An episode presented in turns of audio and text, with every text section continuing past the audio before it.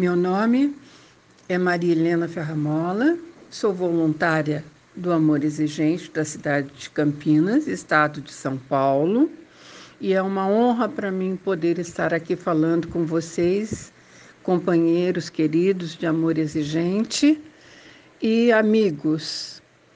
O tema de hoje é o primeiro princípio ético do amor exigente, que foi criado há uns anos atrás como princípios, 12 princípios institucionais. E hoje nós temos princípios éticos familiares, institucionais da comunidade. Mas temos somente um primeiro princípio comum a todos os três, que é respeitar a dignidade da pessoa humana. O amor exigente é, criou esses princípios éticos para nortear o caminho de seus voluntários e das pessoas que se aproximam da nossa proposta. E, na verdade, ele esse respeitar a dignidade da pessoa humana eu falava antigamente quando me, me perguntavam que, que eu achava daquilo eu dizia que devia ser o único princípio ético do amor exigente, mas de tanto valor que ele tem. Mas com o tempo eu fui vendo que os outros 11 princípios têm os seus contornos, sabe, é, individuais, têm os seus valores profundos dentro de cada um. E cada vez que eu estudo um princípio, eu descubro coisas novas. Mas o que, que eu fiz então? se eu achava difícil viver os 12 princípios éticos do amor exigente, e não só eu achava difícil, acho que o povo todo naquela época demorou muito para entender o que era ética.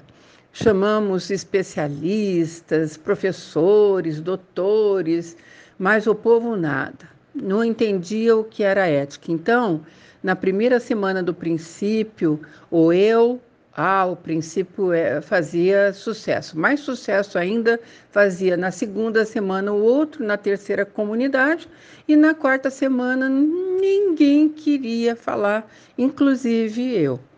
Então eu fui percebendo que além de me dar é, um autoconhecimento muito grande, é, estudar os princípios, eu poderia também estar ajudando a hora que eu tivesse formatada na cabeça alguma coisa é, bem firme, bem concisa, né? Então eu comecei a falar sobre amor exigente.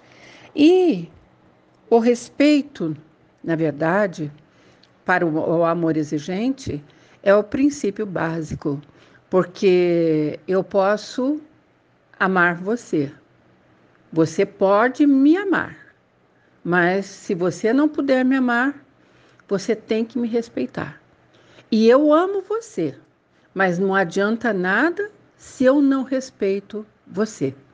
Então, os princípios de amor exigente nos dão a noção total de é, integridade moral e ética Além de aprender novos comportamentos com os 12 princípios básicos, nós aprendemos a ser éticos, né? E o que, que acontece? Ser ético é, é ter a necessidade, é, é, é digamos assim, é, é ter uma necessidade básica de ser transparente, de ser verdadeiro, de estar de acordo com as regras, com as normas. Regras e normas que na nossa casa, quando nós criamos para consertar a nossa família disfuncional, tem que ser claras, concisas, é, bem divulgadas, né? E por quê? Porque senão nós nunca chegaremos a sentir o respeito que vem para que tenhamos a dignidade.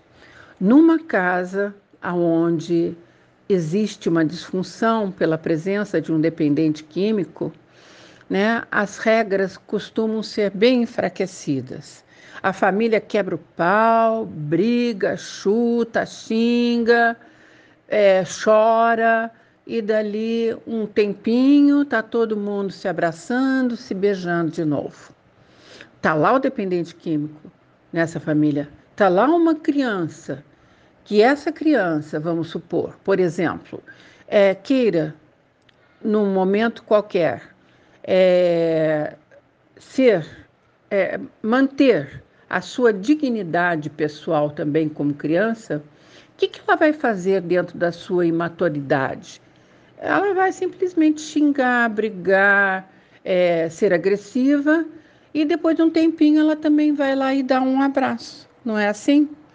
Trabalhar no amor exigente, na verdade, é trabalhar a própria vida e na vida de quem eu amo, mostrando a maneira com que é o meu comportamento e o meu comportamento afeta o comportamento do outro.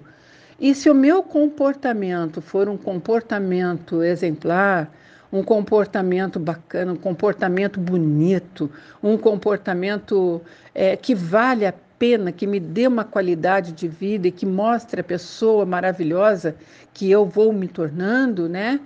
É, ele, esse comportamento ele vai garantir a unidade familiar. Gente, isso é primordial, isso é maravilhoso. Aconteceu comigo, eu achava que eu não podia nem mudar os meus comportamentos e nem viver a ética de uma maneira que ela se propõe a ser vivida para que as pessoas possam acreditar em mim sendo do jeito que eu sou.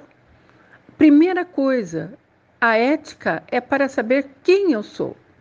Eu sou o que sou, num comportamento que vem de dentro para fora, em qualquer circunstância, em qualquer momento da minha vida, né? Clareza nas regras de conduta clareza. Simplesmente todos precisam ficar sabendo quais são as regras é, de dentro da, da casa é, que vão pedir para que as pessoas melhorem a si próprias, melhorem o próprio ambiente familiar. Olha, a gente, a casa é o nosso ninho, a casa é o nosso lar, a casa é o melhor lugar para a gente viver mesmo que a família não esteja completamente funcional. É para nossa casa que nós queremos voltar.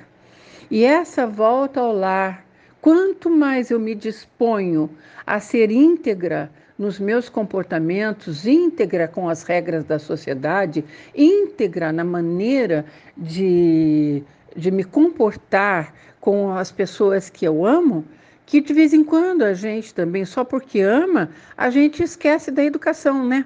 Então a gente tem que começar a cumprir as regras éticas como se cumpria lá atrás, de uma forma básica que era cumprida na, na família, na escola. Então vamos voltar no tempo e começar a perguntar, né? E a começar a dizer: olha, por favor, por favor, sim, porque você não é a rainha da Inglaterra. Muito obrigada. Por quê? Com licença. É, muito obrigada, porque eu não estou pronto e eu preciso do outro, eu preciso de você, meu filho. Me desculpe, olha, eu falhei, eu não estava certa, mas se você me desculpar, eu posso tentar de novo. Respeitar, gente, tudo, com tudo e a todos respeitar as coisas mínimas. Eu estou numa rua, me confrontei com isso essa semana passada. A rua é pequenininha, tem uma quadra, mas é, eu estou no fim da rua e eu não posso virar à esquerda porque é contramão. E não tem ninguém vendo. Aí eu me senti tão tentada, mas eu fiz o que eu tinha para fazer. Eu fui na mão certa, porque eu sabia que eu estava me burlando. E como nós nos burlamos quando nós temos é, pretendemos ter uma ética, valores intrínsecos que não sejam questionados, não é? São pequenas coisas que a gente faz, são costumes que a gente tem desde, desde sempre, né? Mas você pode respeitar também, se perguntando como é que eu trato as pessoas que estão à minha volta, que me seguem, o, o porteiro, a minha diarista, né? O, o moço do elevador, Como é que eu respeito a pessoa humana nas mensagens que eu coloco na minha vida informatizada? Nos comentários que eu faço nas mensagens que eu recebo, nas mensagens que estão no WhatsApp, qual é o meu comportamento diante daquela pessoa que eu não tenho afinidade? Como que é o meu comportamento com a minha sogra quando ela me desvaloriza na frente do meu marido e dos meus filhos? Mas principalmente respeito está no pito, sabe? Chamar a atenção do Júnior porque ele merece, mas que ao invés de ele se sentir corrigido e orientado, ele vai sentir-se subestimado e revoltado. Olha, gente, só a ética, só a moral, só os valores podem ser a base da reconstrução de um dependente químico que se propõe a viver em sobriedade. Chamou seu filho de vagabundo, de maconheiro, de sem vergonha, bateu no seu filho, ele vai e usa mais. Respeito, respeito, respeito porque todos nós somos dignos de respeito, sem ser duro, mas sendo firmes, firmes mesmo, firmeza nos nossos valores, nos nossos propósitos, no nosso comportamento, porque a sua família, especialmente o seu dependente químico, precisa absorver novos comportamentos para desenvolver o caráter tão afetado pela doença da dependência química. Respeitar a dignidade humana, para encerrar, é condição fundamental para manter o tipo de relacionamento, qualquer tipo, nos grupos, no nosso trabalho, na sociedade, como um todo, né? E olhem só, minha gente querida, um não há a menor possibilidade de haver amor se não houver respeito. Eu amo você, mas eu não aceito a falta de respeito com você mesma quando você usa droga. Eu me amo, mas eu não aceito os meus comportamentos inadequados. Tudo é respeito. Tudo tem que ser digno de você viver. O amor exigente, com os seus princípios básicos e éticos, nos leva a uma qualidade de vida verdadeira. E eu quero muito poder ter ajudado aqui na minha fala. Fiquem com Deus, um grande abraço a todos e até uma outra hora, viu? Beijo no coração. Tchau.